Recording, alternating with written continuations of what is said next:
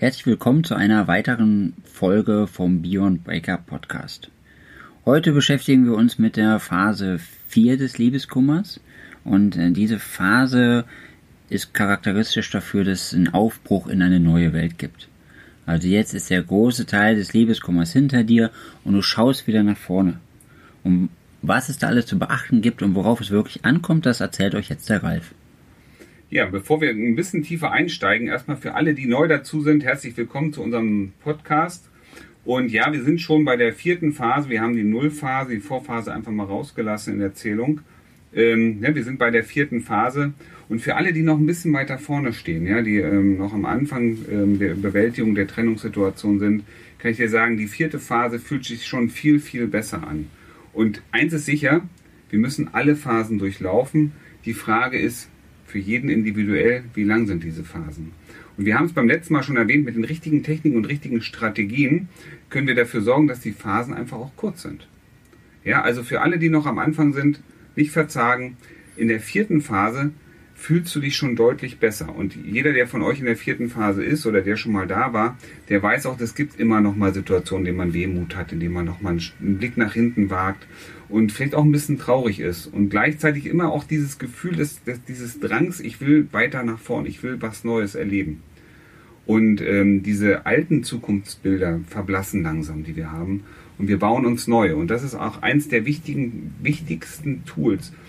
Ähm, die emotionalen Auswirkungen in dieser Phase sind gar nicht mehr so doll. Es ist eher diese Frage nach dem, wo stehe ich und wo will ich hin? Dieses Thema, ich spüre, es muss, es verändert sich was.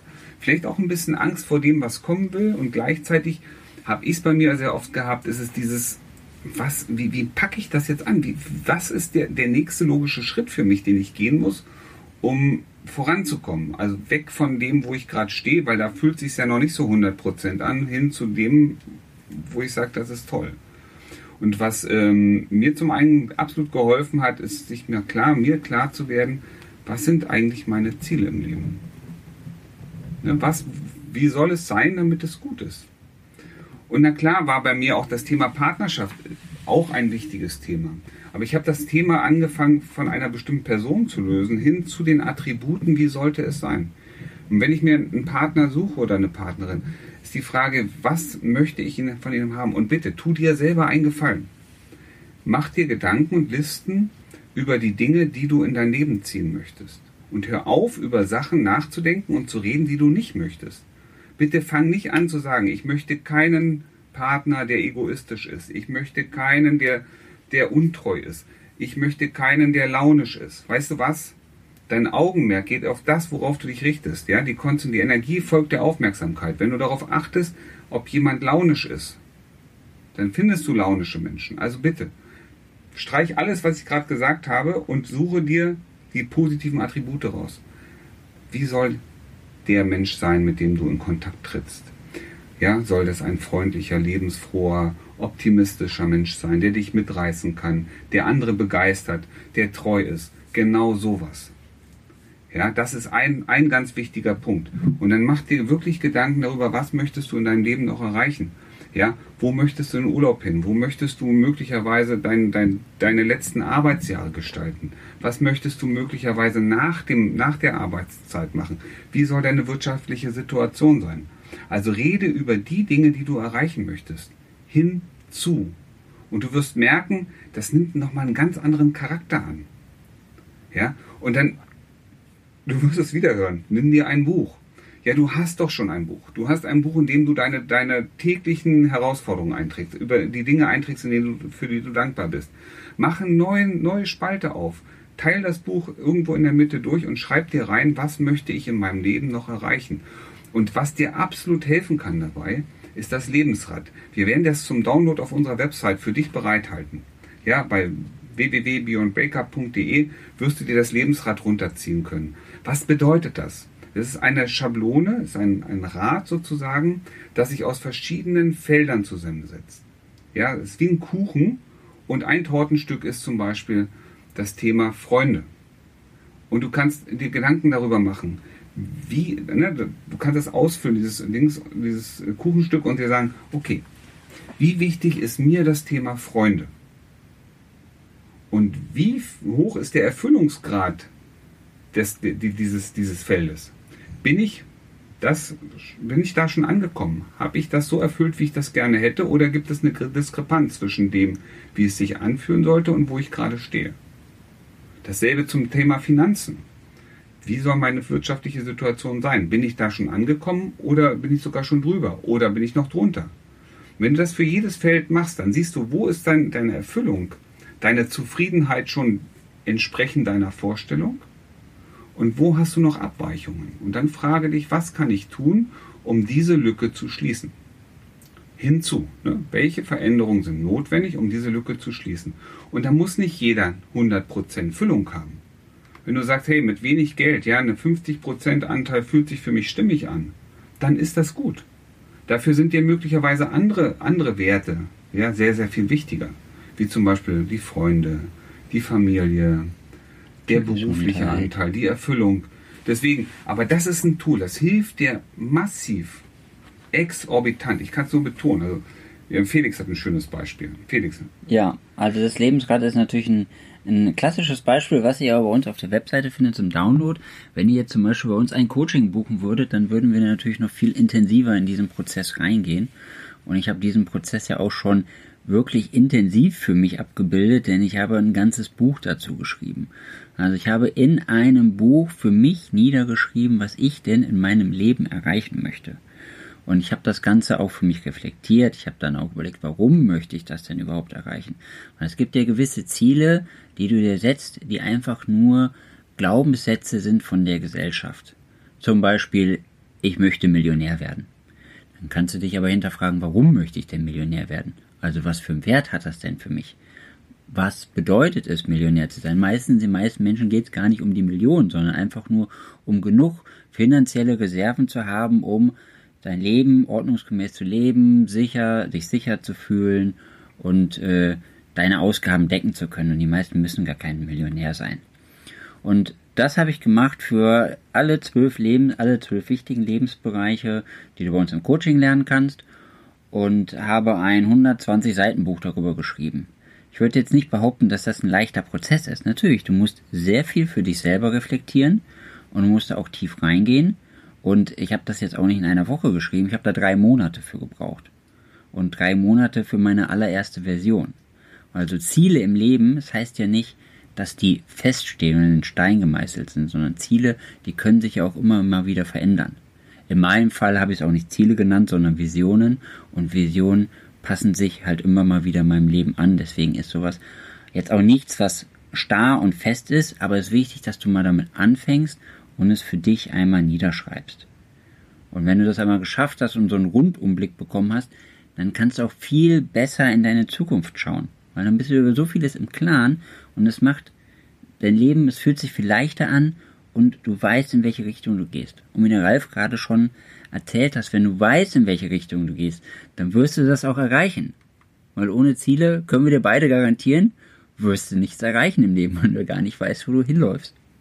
Das ist wie der Wandersmann. Ne? Der zieht aus, um die weite Welt kennenzulernen, aber kommt nie an, weil er kein Ziel gesetzt hat. Und ähm, vielleicht nochmal ganz kurz, ähm, du musst keine 120 Seiten schreiben, also um Himmels Willen. Viel wichtiger ist, dass du dir einmal Gedanken über dein Leben machst, über die Position, wo du gerade stehst und wo sind Bereiche, wo du für dich noch was verändern möchtest. Ne? Und wenn du dir einfach nur dazu Gedanken machst und mal zwei, drei Stichpunkte, wie sollte es sein oder was dann bist du schon einen Riesenschritt voraus. Ja, und das ähm, wollte ich nochmal sagen, also bitte. Du kannst gern 120 Seiten schreiben wie der Felix, das ist überhaupt gar kein, kein Thema, du musst es nicht. Wichtig ist, dass du dir Ziele setzt, wo willst du hin? Ja, und dir einfach mal Gedanken machst, was sind die Bereiche, auf die du ein bisschen mehr Konzentration legen solltest. Und bitte, das Wichtigste, das Allerwichtigste, formuliere alles, was du haben möchtest, positiv. Ja, bitte vermeide eine Negation, sondern hinzu, du möchtest das erreichen. Und klar, noch viel besser, wenn du hinterschreibst, warum ist es wichtig für mich, das zu erreichen? Und das mit der Million, das Thema ist total spannend, weil die wirklich die Leute, die ich kenne und sich, die sich Millionen im Lotto wünschen, sind gerade 13 Millionen im Lotto. Ähm, die wünschen sich das, um wirtschaftlich frei zu sein, unabhängig sein können zu können. Das heißt also, das Ziel ist gar nicht das Geld. Das Ziel ist, ähm, frei entscheiden zu können, was sie tun. Und es gibt so viele Menschen, die einen Job haben, den sie einfach nur tun, weil sie damit Geld verdienen. Und wenn sie die Wahl hätten, würden die ganz andere Sachen machen. Und ist das nicht toll, wenn man das mal für sich realisiert, dass ich das eigentlich, eigentlich würde ich das viel lieber tun. Und der Einzige, der dich davon abhält, genau, das bist du und kein anderer. Ja, ich würde gerne nochmal, jetzt wo wir über die Phase 4 und über die Ziele gesprochen haben, noch kurz diesen einen Schritt zurückgehen, weil es ja die Phase des Neuaufbruchs ist. Und der Ralf ja auch vorhin erzählt hat, dass man immer mal wieder zurückschaut. Da wollte ich gerne nochmal darauf eingehen, ist in Ordnung, immer mal wieder zurückzuschauen. Und es geht mir auch so. Ich schaue ja auch öfter nochmal wieder zurück und überlege mir, hey, es war doch echt schön und äh, es war ja echt eine tolle Frau und es ist ja vermutlich immer noch eine tolle Frau und es hätte so toll sein können. Aber was das Entscheidende ist, ich habe da keine emotionale Bindung mehr zu. Ich kann zwar diese schönen Bilder sehen und daran denken, aber es berührt mich nicht so emotional. Wenn es bei dir jetzt so ist, dass es bei dir direkt richtig tief ins Gefühl reingeht und du darüber weinen musst über diese Situation, dann bist du noch nicht in Phase 4. Weil dann hast du noch etwas, was dich dort hindert und was dich noch belastet. Ich hatte letztens ein Gespräch mit einer tollen Frau und die hat mir nochmal erzählt, ähm, dass sie immer noch Herausforderungen hat mit ihrem Liebeskummer und dass das jetzt schon über sechs Monate dauert und ähm, sie immer noch, wenn sie zurückdenkt an ihre Partnerschaft, dass, dass sie immer, da immer noch traurig wird und immer noch weinen muss. Und er hat mich gefragt, ob das noch normal wäre. Also natürlich, ihr Liebeskummer ist ein sehr individuelles Thema und wie lange das dauert, aber wenn du nach sechs Monaten für dich immer noch keine Lösung gefunden hast und immer noch in die Trauerphase reinkommst und immer noch, wenn du an deinen Ex-Partner denkst, immer noch weinen musst, dann ist das definitiv zu lange. Dann solltest du dir auf jeden Fall Unterstützung besorgen. Und ob du jetzt eine App holst oder ähm, einen Online-Kurs oder ob du dir ein Coaching suchst, das musst du für dich entscheiden. Aber nach sechs Monaten immer noch darüber weinen müssen, ist definitiv zu lange. Und das wollte ich gerne nochmal erwähnen, dass es vollkommen okay ist, zurückzuschauen, es immer diese positiven Sachen gibt, aber nicht ins Gefühl und wenn du weinen musst, weißt du, da ist definitiv noch ein Thema, wo du unbedingt hinschauen solltest. Da, schön, dass du das gerade, danke Felix, ähm, was mir noch absolut am Herzen liegt. Falls du im Internet über irgendeine Formel stolperst, die dich dabei unterstützt auszurechnen, wie lange du Liebeskummer hast oder haben wirst, tu mir bitte eingefallen und tu dir selber eingefallen. Zerreiße alles, was du da drauf schreibst. Und glaube nicht ein einzige Zahl. Glaube keine Zahl davon.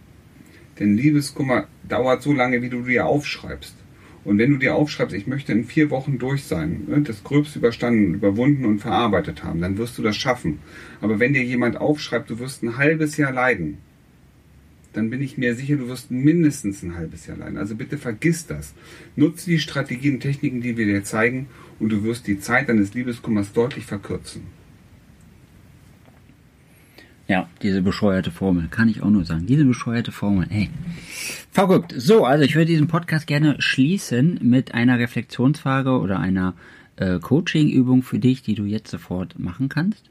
Und zwar überlege doch einmal für dich, wann du das letzte Mal oder wann du mal richtig dankbar warst. Also für das, für was warst du so richtig dankbar? Und überlege dir diese Situation und es muss nicht heute gewesen sein, es kann auch äh, vorgestern oder vor drei Wochen gewesen sein. Hauptsache, du findest eine Situation für dich. Und wenn du diese Situation gefunden hast, dann spür doch mal in dich hinein, wo nimmst du das im Körper wahr? Diese Dankbarkeit. Und dann nimm diese Dankbarkeit auf, spür hinein und genieße es. Und dann sehen wir uns, nein, wir sehen uns nicht, wir hören uns im nächsten Podcast wieder. Bis dahin. Bis dann.